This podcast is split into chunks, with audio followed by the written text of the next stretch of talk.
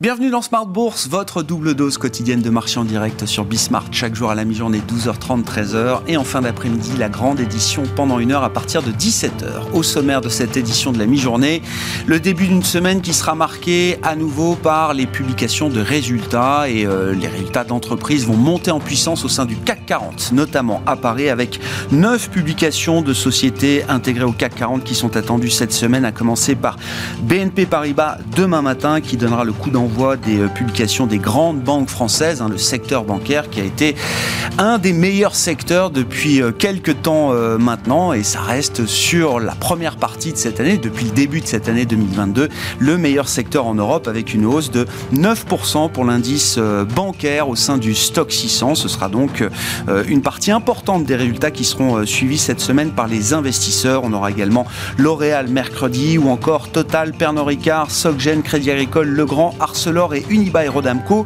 jeudi pour les publications du CAC 40. Sur le front de la macroéconomie et des politiques monétaires, le marché euh, en Europe est en train de digérer à son tour le pivot au quiche de la Banque Centrale Européenne qui a été euh, euh, délivré la semaine dernière par Christine Lagarde à l'issue de la réunion du Conseil des gouverneurs. Un pivot qui a provoqué beaucoup de secousses sur les marchés obligataires avec des tensions très très vives hein, sur la partie courte et la partie longue de la courbe des taux en zone euro un phénomène de spread également à surveiller avec un 10 ans italien qui s'écarte assez nettement du 10 ans allemand.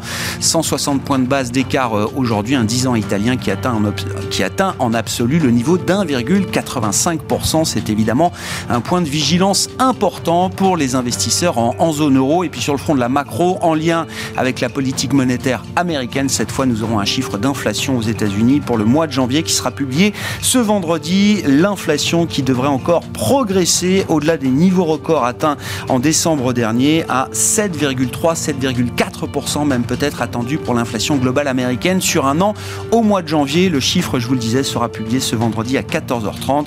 Dans ce contexte, le plan de trading, évidemment, vous le savez, c'est notre rendez-vous chaque lundi à 12h30 avec les équipes de Bourse Direct à suivre dans quelques instants.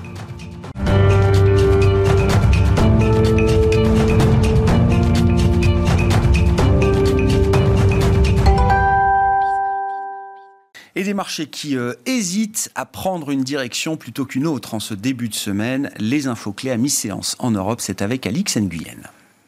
Paris et les principales bourses européennes évoluent sans tendance claire. On retrouve en soutien euh, le souvenir d'une bourse de New York qui résistait vendredi en clôture et le comeback ce matin des marchés chinois en progression d'1,5% après une semaine de fermeture à l'occasion du nouvel an lunaire. Des effets positifs limités par la baisse des cours du pétrole et la remontée des rendements obligataires. La nervosité domine si l'amélioration plus forte que prévue du marché de l'emploi aux États-Unis et la révision en hausse du solde de décembre ont permis d'apaiser les craintes quant à l'économie américaine. Elles ont aussi pour effet de conforter les anticipations de cinq hausses des taux de la Fed cette année euh, sur fond d'accentuation des tensions sur les salaires. En janvier, ils ont augmenté de 5,7% sur un an après 4,9% en décembre. La perspective de resserrement monétaire touche aussi l'Europe, un scénario qui n'est plus écarté par la BCE. Euh, la Banque d'Angleterre a annoncé euh, jeudi dernier sa deuxième hausse des taux en deux mois. Euh, Clasknot, membre du conseil des gouverneurs de la BCE, a d'ailleurs indiqué qu'il tablait sur une hausse des taux en octobre. Christine Lagarde devrait être interrogée à cet effet cet après-midi par la Commission des affaires économiques et monétaires du Parlement européen. Sur le plan géopolitique, Emmanuel Macron doit rencontrer ce lundi Vladimir Poutine à Moscou avant de se rendre à Kiev demain. Euh, une visite dont l'objet sera d'obtenir des engagements de la part de son homologue russe et ainsi calmer les tensions avec l'Ukraine. Demain, donc, Emmanuel Macron se rendra à Kiev afin de rencontrer le président ukrainien Volodymyr Zelensky. Côté action, le secteur des matières premières soutient la tendance après la hausse des cours de l'aluminium et du nickel. À Paris, la meilleure performance du CAC est pour ArcelorMittal. On termine avec un focus sur une valeur en nette progression. Il s'agit de Forestia. Le groupe revoit la hausse sa prévision de synergie de coûts issue du rachat pour 6,7 milliards d'euros de l'allemand ELA, finalisé fin janvier. Il vise désormais des ventes supérieures à 33 milliards d'euros en 2025 et une marge opérationnelle de plus de 8,5%. Alix Nguyen avec nous chaque jour pour Tendance mon ami à 12h30 et 17h dans Smart Bourse sur Bismart.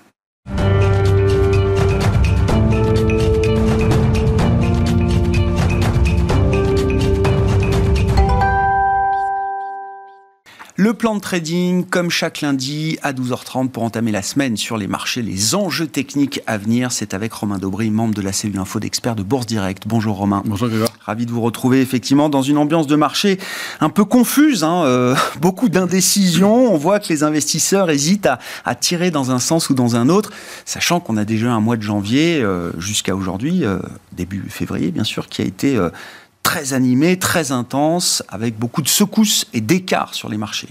Oui, tout à fait. une tentative de reconstruction au début de semaine dernière qui a, qui a échoué euh, jeudi, euh, dans des marchés qui restent toujours éminemment technique, euh, avec des niveaux euh, à, préserver, des niveaux contre lesquels le marché a buté.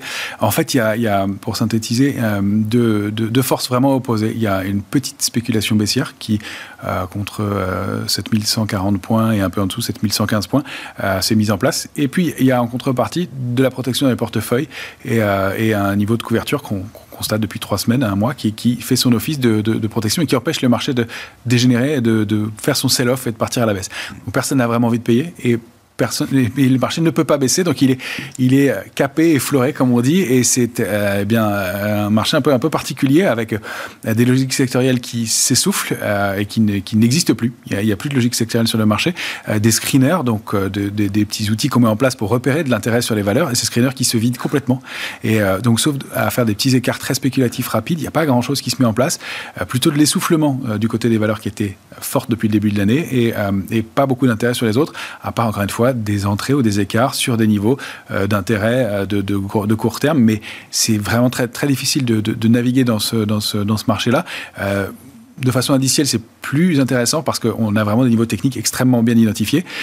reste que là, on est encore plus dans le flou qu'on l'était la semaine dernière. On voyait que le, rebond était possible mais fragile. Là, on est plutôt dans une, zone donc neutre à baissière, hein, avec un biais baissier, qui ne se matérialise pas. Il y a donc l'idée un peu de, pour reprendre le terme cher à Philippe Béchade, euh, qu'on retrouve euh, chaque troisième vendredi du mois à vos côtés pour faire le, le, bilan mensuel des marchés, l'idée d'une, d'une camisole un petit peu euh, des marchés. Hein, c'est ça, une forme de camisole technique, algorithmique, qui empêche de déborder trop fortement d'un côté ou de l'autre. Complètement, avec, avec à l'intérieur des, des écarts monumentaux sur, sur certaines ah valeurs et au moment des publications, qui ne traduit pas une grande sérénité. et, c'est pas tellement ce qu'on aime voir dans les marchés. Facebook moins 25 et un euh, Amazon euh, plus 15 le lendemain, oui, effectivement, ça montre un peu de nervosité peut-être. C'est ça, ce ne sont, pas, sont pas des décisions de gestion de fonds, ça. Elles sont des, il y a de la spéculation derrière tout ça, il y a des arbitrages, il y a des équilibrages de positions basés sur, alors effectivement, beaucoup de positions d'options aussi. On sait qu'il y a eu beaucoup de couverture dans les, sur, dans les portefeuilles aux États-Unis au moment de, l'annonce de la hausse des taux euh, probable et que ça, ça vient contrer une correction, une consolidation qui était en place. Et puis de la spéculation qui vient s'ajuster à ça, donc des arbitrages, des arbitrages liés au, niveau technique, liés à ces grosses couvertures, et puis euh, de la spéculation aussi, des ouvertures de call en début de semaine, qui sont débouclées assez rapidement sur des points hauts, donc beaucoup de, beaucoup de spéculation. Pour l'instant, les portefeuilles sont toujours couverts, les niveaux techniques sont les mêmes, 6700, 6850, ça reste dense en option, en dessous, il n'y a pas grand-chose.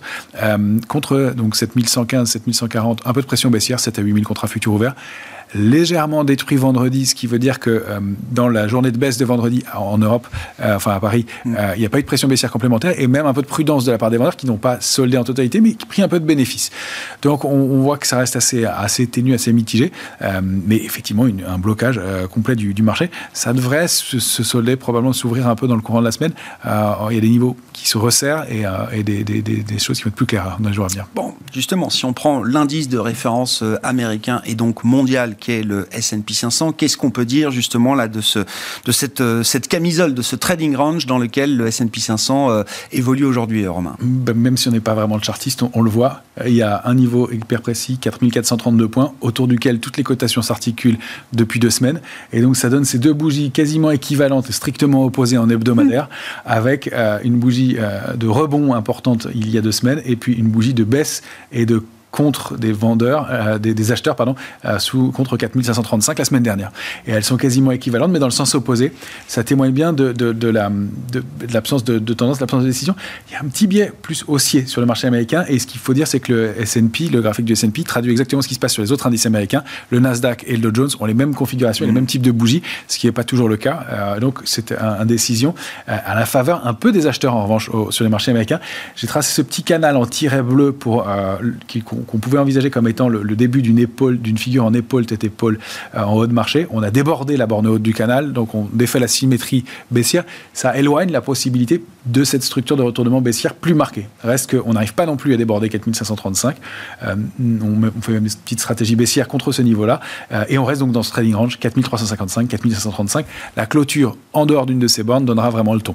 Qu'est-ce qu'on peut dire de la situation des indices européens face à celle des indices américains si on prend l'Eurostox comme euh, référence, Romain, sachant que les indices européens ont quand même mieux tenu en relatif, notamment par rapport aux indices américains depuis le début de l'année. C'est ça, et jusqu'à il y a 15 jours. Depuis, c'est moins bien. Et on voit qu'on a, au cours des deux dernières semaines, euh, là, il y a trois bougies, puisque l'Eurostox était en temps réel euh, sur ce dessin, mais euh, ce sont des bougies hebdomadaires. On voit qu'elles n'ont pas la même configuration que les bougies vertes des indices américains. Et l'Eurostox a bien baissé il y a deux semaines, baissé la semaine dernière aussi, et il est en zone d'hésitation proche de la borne basse et proche de l'alerte de moyen terme, euh, sans, euh, encore une fois, de sell-off, sans débloquer d'alerte baissière forte. Donc 4039 va être vraiment à surveiller et à préserver. Le retour sur ce niveau-là n'est pas terrible non plus. De la même façon, le DAX a le même genre de configuration, un peu, un peu lourde, euh, mais sans décrocher pour l'instant. Bon, et puis alors, le CAC 40, ça fait déjà... 15 jours, 3 semaines peut-être, que vous nous parlez d'un schéma en vague au sein du, CAC 40, vague de Wolf. Romain, est-ce que cette, euh, ce schéma technique reste valable là, en ce début de sixième semaine de l'année 2022 Mais oui, il, aurait pu être invalidé avec des clôtures, trois clôtures, on avait dit deux ou trois clôtures au-dessus de 7068,59. On a clôturé deux fois au-dessus, et puis euh, il y a eu la réunion de la Banque Centrale Européenne, et on est repassé assez violemment, assez nettement en dessous. Euh, ça nous permet d'identifier un autre niveau important, c'est 6913 points sur l'indice CAC 40 cash. on voit qu'on évolue au-dessus pour l'instant, mais c'est un niveau sur lequel s'il était enfoncé, donnerait une brèche dans la reprise, dans la tentative de reconstruction haussière qu'on avait entamée en début de semaine dernière.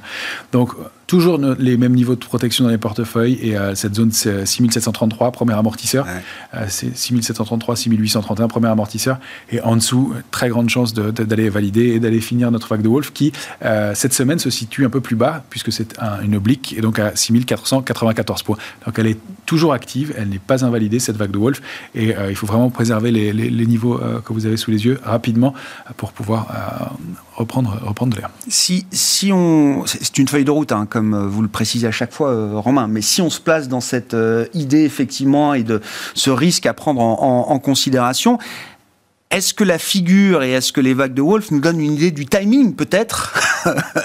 à partir duquel le CAC 40 pourrait ben, enfoncer déjà cette première zone d'amortisseur euh, que vous décrivez entre 6007 et 6008 pour aller peut-être rejoindre des points beaucoup plus bas autour des 6500 points Normalement, ça va être assez rapide maintenant, puisque le, trading range se resserre. On a deux, niveaux vraiment bien identifiés, euh, 7068,59 en haut. Euh, échec une fois, échec deux fois, deux semaines d'affilée. Euh, ça, ça va plutôt dans le sens de la faiblesse de la, de la tenue, la petite pression baissière dont on parlait. Euh, ce niveau de support avec un peu de densité en dessous, à la rupture de 6913 sera déjà une marque de faiblesse. Il faut vraiment passer sous 6730 points probablement dans la semaine, les publications vont être importantes euh, du côté des, entreprises euh, en, Europe et en France euh, en particulier. Il y a le secteur bancaire qui va beaucoup publier. Ça peut, ça peut venir de là, la, brèche. Pourquoi? Parce que les résultats vont être excellents mais tout le marché le sait, mm. et, on a des petites divergences et on arrive sur des niveaux de résistance majeurs. Donc c'est un peu qui tout double. Soit on arrive à trouver le, le, momentum pour continuer ce mouvement, soit il va y avoir un peu de prise de bénéfice, on va vendre la nouvelle et ça peut être le déclencheur en tout cas graphiquement et techniquement. Il peut venir d'autres éléments extérieurs. Mais en tout cas, dans la semaine, ça peut, on peut en savoir beaucoup plus. Le range est un peu serré, le marché a du mal à ne pas bouger en ce moment, manifestement. Bon, Semaine clé, effectivement, hein, notamment au regard de cette vague de Wolf dans lequel euh, est pris le, CAC 40 euh, aujourd'hui. Si on regarde le futur CAC, là, sur un horizon beaucoup plus court terme, euh, Romain, là, quels vont être les enjeux techniques immédiats? Donc, vous nous disiez 6913, là, autour pour le CAC 40 cash. Alors, traduction sur le futur CAC. On, le retrouve aussi, 6912, on a rebondi dessus. L'écart est très faible puisqu'il y a peu de, dividendes versés en, ce mois de février sur l'indice parisien. la zone, c'est 7000 3,5. on n'a pas réussi à se réinstaller au-dessus en fin de semaine dernière. Et on tentait depuis le 25 janvier de construire un canal haussier de court terme. Euh, on est allé chercher la borne haute juste avant euh, la, réunion de la Banque centrale euh, européenne. Et, c'était notre niveau de réactivation de tendance haussière de court terme, 7142. Donc le marché est allé vaillant se réinstaller à ce niveau-là.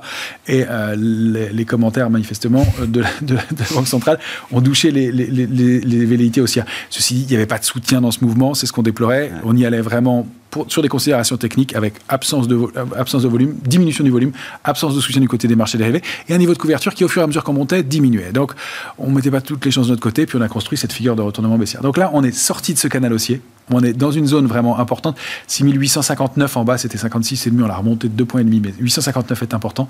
Euh, 7003 a débordé puisque c'est le bas du canal euh, haussier. Donc, si on réussit à repasser au-dessus de 7003,5, on n'est plus dans cette zone de tendance baissière, on repasse mm. en zone de neutralité uniquement, et il faudra reconstruire pour aller déborder à nouveau 7142. C'est l'enjeu de ce côté-là. Sinon, on connaît la cible, c'est la vague de Wolf. Est-ce qu'on a des, marchés où il y a encore, euh, je sais pas, de la tendance, où il y a encore de l'élan, euh, du côté des matières premières, par exemple, euh, Romain Alors c'est le risque aussi, c'est que du, côté des matières premières, j'ai essayé de dézoomer beaucoup. Là, on voit un graphique du, de l'indice CRB en mensuel. Euh, on va chercher des niveaux qui datent de, 2014 euh, maintenant sur l'indice CRB qui a fait un parcours magnifique. J'ai même dû couper le, bas du, graphique pour que on, pas. va essayer qu'on voit quelque chose et qu'on puisse reculer un petit peu. On, avait rompu hein, cette ligne de tendance baissière qui datait de 2010. on n'en voit pas le début non plus en, violet et on évolue au sein, au sein d'un canal haussier très net, très propre depuis maintenant plusieurs mois. est un canal haussier de, de, de de long terme maintenant.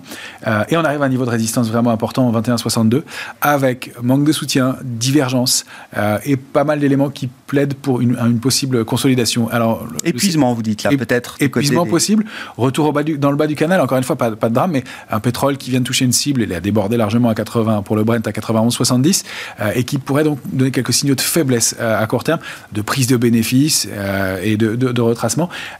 il faut dire que le CRB est composé de, de plusieurs matières une vingtaine de matières premières, dont 40% de pétrole. C'est pour ça qu'il est intéressant de le regarder globalement. À l'inverse, dans parmi les matières premières, il y a un peu moins de pression baissière sur le sur le, l'or. On l'a remarqué la semaine dernière, peut-être des, signaux et quelque chose qui se décanterait de ce côté-là.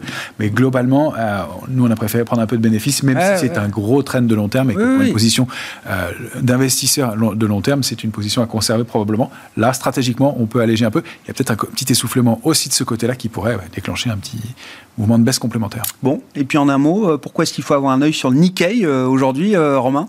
Là aussi, c'est stratégique. le Nikkei avait volé dans un biseau baissier pendant longtemps avant de, le déborder. Ça avait interpellé tout le marché qui s'était intéressé et on est allé chercher un double sommet à 30 710 points. on a buté dessus et depuis, il consolide doucement, doucement. Et là, il réagit enfin avec un avalement haussier en hebdomadaire la semaine dernière et revient tester ce niveau de 27 280. C'est un support de long terme. C'est un support qui date de euh, la crise Covid et, euh, qui euh, peut être un niveau d'entrée intéressant, sachant qu'on rebondit sur le bas, sur le, le, biseau baissier en question aussi. Il deux, ou trois signaux qui nous laissent à penser qu'il y, a un ratio risque-rendement intéressant sur le Nikkei, avec un rebond possible et des divergences haussières qui nous, incitent aussi à prendre un petit risque spéculatif et à chercher des poches d'intérêt dans un marché qui est un peu incertain. Merci beaucoup Romain. Romain Debré qu'on retrouve chaque lundi à la mi-journée, 12h30 dans Smart Bourse sur Bismart pour le plan de trading avec Bourse Direct.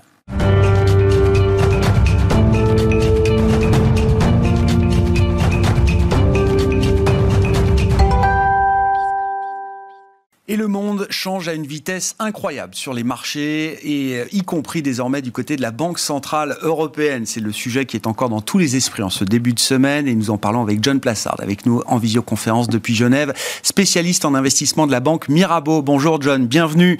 Merci beaucoup d'être euh, avec nous. effectivement, le temps s'accélère euh, très très vite pour la Banque Centrale Européenne, qui en décembre dernier nous avait laissé avec l'idée d'un chemin de, de ralentissement des achats d'actifs qui était plutôt bien balisé pour euh, amener les programmes d'achat d'actifs alors à, 20 milliards d'euros euh, d'achats nets en octobre 2022. Ça, c'était le chemin balisé par la BCE en décembre dernier.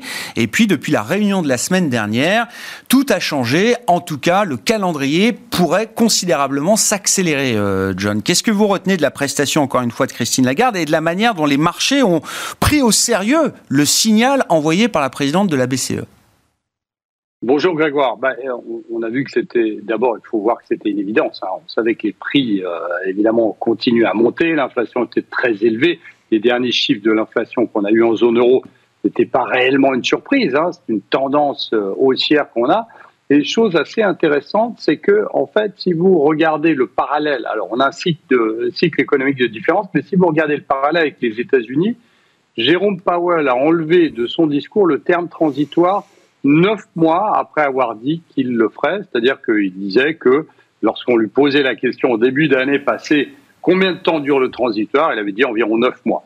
Et là, on en est au huitième mois hmm. et Christine Lagarde fait quasiment la même chose parce que lors de la conférence de presse, elle n'a jamais utilisé le terme transitoire. Donc on voit ici que la pression était très forte. Elle ne pouvait pas rester sur ses bases hmm. en affirmant que effectivement c'est euh, l'augmentation du prix de l'énergie qui est extrêmement volatile, qui, qui pèse pour plus de 50% euh, de, de, la variation dans les chiffres de l'inflation. Donc euh, ici, on voit que c'est un exercice très difficile parce que on avait encore une option sur laquelle certains investisseurs pariaient sur le fait que Christine Lagarde pourrait répéter une nouvelle fois que c'était transitoire en attendant encore de nouvelles données économiques. Mais là, on a vu que effectivement, lorsque elle a changé bah, sa veste euh, de côté la semaine passée, eh bien, qu'est-ce qu'on a vu? Eh bien, on a vu qu'effectivement, tout le monde, et tout le monde le savait sur le marché, que l'inflation était ici pour rester un peu plus longtemps que prévu pour la Banque Centrale Européenne. Donc c'est pour ça qu'on a vu ce retournement de situation sur les marchés, que ce soit sur les rendements, que ce soit sur l'euro, hein, qui a fortement monté, puis que ce soit sur les indices qui ont fortement baissé. Puis Grégoire, là, il faut rappeler une chose qui est très intéressante, que ce soit sur les entreprises ou sur le marché, c'est qu'à chaque fois que le consensus est en train de s'ajuster, c'est-à-dire potentiellement sur une hausse de taux en BCE euh, cette, cette, année, eh bien à chaque fois c'est un choc pour les marchés et c'est pour ça que malgré certaines bonnes nouvelles économiques ou des entreprises, ben, on voit que le, marché tangue un peu en Europe depuis la réunion de la Banque centrale européenne. Un marché très technique et euh, très macro, hein, dirigé par la macroéconomie et les euh, stratégies des, banques centrales. C'est bien euh, ces facteurs-là qui l'emportent aujourd'hui dans les, dans les mouvements de marché. Côté américain, John, qu'est-ce qu'il faut retenir? Alors, du rapport mensuel sur l'emploi, qui a été une, une grosse surprise à la hausse en termes de création d'emplois pour le, mois de janvier aux États-Unis. Le rapport a été publié vendredi. Est-ce que c'est une bonne nouvelle pour Powell ou est-ce que c'est un cadeau en alors, c'est clairement un cadeau empoisonné, ce d'autant plus que le consensus pour vendredi pariait sur des destructeurs, enfin, pariait sur une légère création d'emplois, mais Goldman Sachs, par exemple, pariait sur moins 2005, euh, 2005, euh, 2005 euh, 250 000, je vais y arriver, 250 000 créations, destruction d'emplois. Donc ici, euh, effectivement, par rapport à vous avez, la semaine passée, vous avez eu l'ADP qui était très mauvaise, pour ça que le consensus pariait sur des, destructions d'emplois. Et en fait, c'est un cadeau empoisonné pour Jérôme Powell pour la simple et bonne raison que ce chiffre prouve que, en fait, fondamentalement, l'économie américaine va bien, elle crée des emplois, euh, l'inflation monte, donc c'est pas un problème pour euh, pour l'économie américaine. Mais d'un autre côté, ça met en évidence le fait qu'il faut normaliser et potentiellement normaliser plus rapidement l'économie américaine. Et ah, juste après la publication des chiffres de l'emploi vendredi, ben, on a vu que les probabilités d'une hausse de 50 points de base lors de la réunion de mars étaient montées à plus de 33%. Donc on voit ici que si on devait normaliser plus rapidement euh, eh bien, la politique monétaire américaine, eh bien, là aussi on est dans, cette, dans ce cas où l'ajustement du consensus peut avoir un impact, va avoir potentiellement un impact sur les marchés, sur la volatilité, et puis évidemment sur euh, les valeurs de, croissance notamment, hein, qui sont celles qui sont le plus secouées lorsque on parle de normalisation monétaire et lorsque évidemment on a euh, des chiffres comme on a eu vendredi passé. Mais il faut pas oublier une chose, c'est que alors euh, au niveau de l'emploi, ça semble réglé. Au niveau de l'inflation, si on a des chiffres qui sont très élevés aux États-Unis, Jérôme Powell a quand même répété deux choses. C'est dire qu'on aura deux points d'inflation avant la réunion de la Réserve fédérale américaine en mars, c'est-à-dire vendredi, comme vous l'avez dit avant, Grégoire, et puis le mois prochain avant la, Réserve fédérale, avant la réunion de la Réserve fédérale américaine. Alors, potentiellement sur des questions techniques, on peut avoir une inflation qui fléchit légèrement, mais seulement au niveau technique. Ça ne veut pas dire que c'est une tendance. Et ça, ça va perturber encore plus les marchés. Donc, c'est effectivement ces chiffres qu'il va falloir regarder de très très près le CPI, les prix à la consommation aux États-Unis, qui seront publiés vendredi et puis dans un mois, juste avant la réunion de la Fed. Ce qui est incroyable, c'est que de son histoire, la Fed n'a jamais entamé un cycle de hausse de taux en remontant ses taux de 50 points de base. Et là, aujourd'hui, dans le contexte qu'on vit, qui, qui montre bien que c'est un contexte inédit, cette conversation est possible entre la Fed et les marchés. Vous l'avez dit, il y a une probabilité non nulle de plus de 30% que la Fed monte ses taux de 50 points de base dès le mois de mars prochain. Du côté des entreprises, euh, John, effectivement, vous l'avez dit d'un mot, donc les, les mouvements euh, des banques centrales ont un impact sur le marché obligataire, bien sûr, qui lui-même a un impact sur les valorisations de grandes capitalisations euh, boursières. Ce qui est assez incroyable, là aussi, euh, John, c'est de voir des mastodontes boursiers comme euh, Facebook et Amazon, alors l'un dans un sens, l'un dans l'autre, mais pouvoir traiter comme des penny stocks d'une certaine manière. C'est-à-dire des mouvements d'une ampleur en une séance pour des capitalisations de cette taille qui sont d'une vingtaine de pourcents. c'est sans commune mesure, John. Non, c'est fou. Bon, on sait que c'est accéléré par les algorithmes. Ça, ça c'est une chose qu'il faut vraiment répéter, malgré la taille de ces entreprises. Mais ce qu'on voit ici, c'est que ce qui s'est passé, c'est que face à cette normalisation monétaire, vous l'avez dit, eh bien, les investisseurs ont fait très attention et ont regardé euh, sur les performances de ces entreprises à forte croissance, qui sont euh, Facebook, Amazon et compagnie, et se sont dit que s'il y avait une légère déception, eh bien, il fallait sanctionner immédiatement. On l'a vu, euh, pour, euh, pour Facebook, bien évidemment, mais on a vu de l'autre côté pour Snap, hein, plus 50%, mm. et puis pour Amazon, plus 23%.